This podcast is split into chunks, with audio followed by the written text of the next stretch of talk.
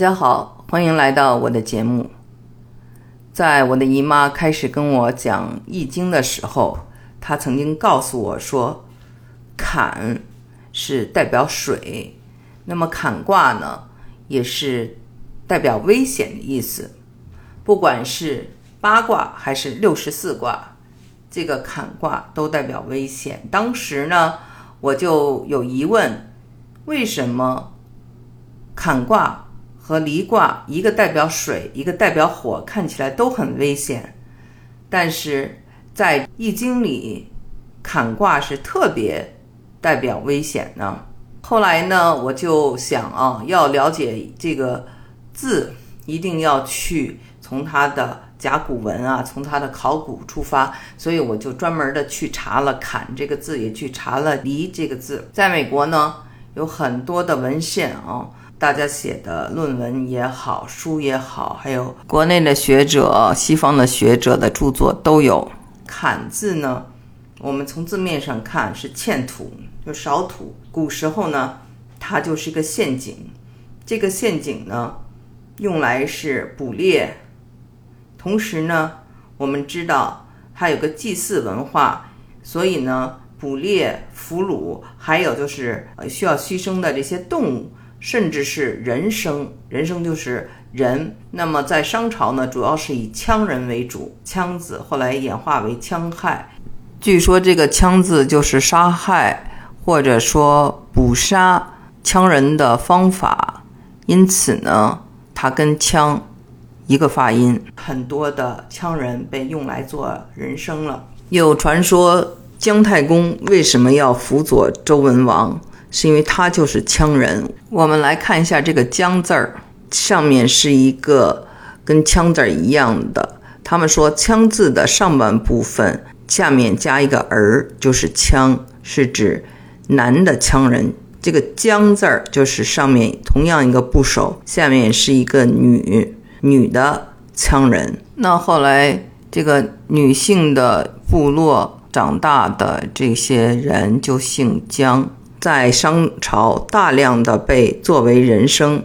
那作为羌族部落的姜太公姜尚肯定不满，所以呢，他要和文王一起伐纣。顺便说一下啊，这个羊头呢，它呢是祭祀的意思，用羊呢来祭祀，一般呢是求雨的意思。所以说呢，商人。根本不把羌人当作人，就当做其他的动物一样。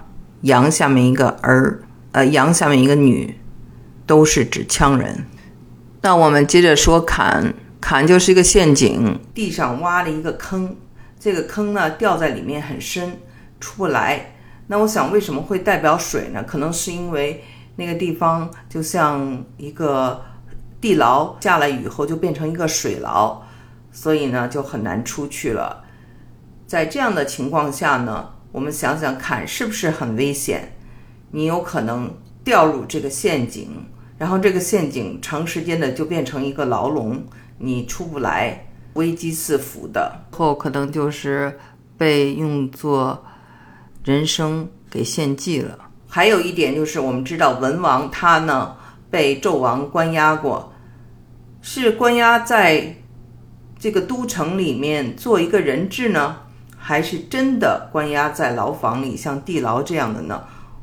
我现在还没有研究出来，但是我想他应该对牢狱生活是有一定的了解的。他在推演六十四卦的时候，可能也经常会看到牢狱的生活，所以呢，坎卦啊，六十四卦里的坎卦讲的是一个牢狱生活，我们。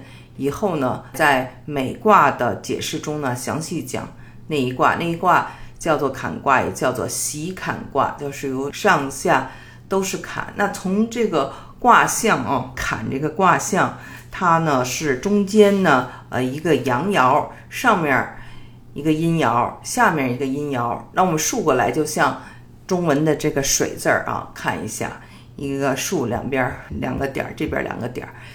但是呢，它同时呢，也是意味着一个君子被两个小人所包围。因为在这个易经里面嘛，阴代表小人，阳代表君子。你周围都是小人，确实很危险。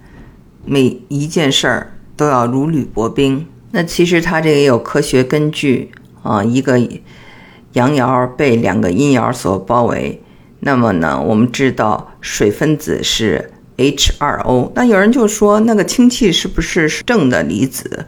那个氧才是负离子？因为在这个互相吸引的过程中呢，因为是负离子，它被正极所吸引，然后。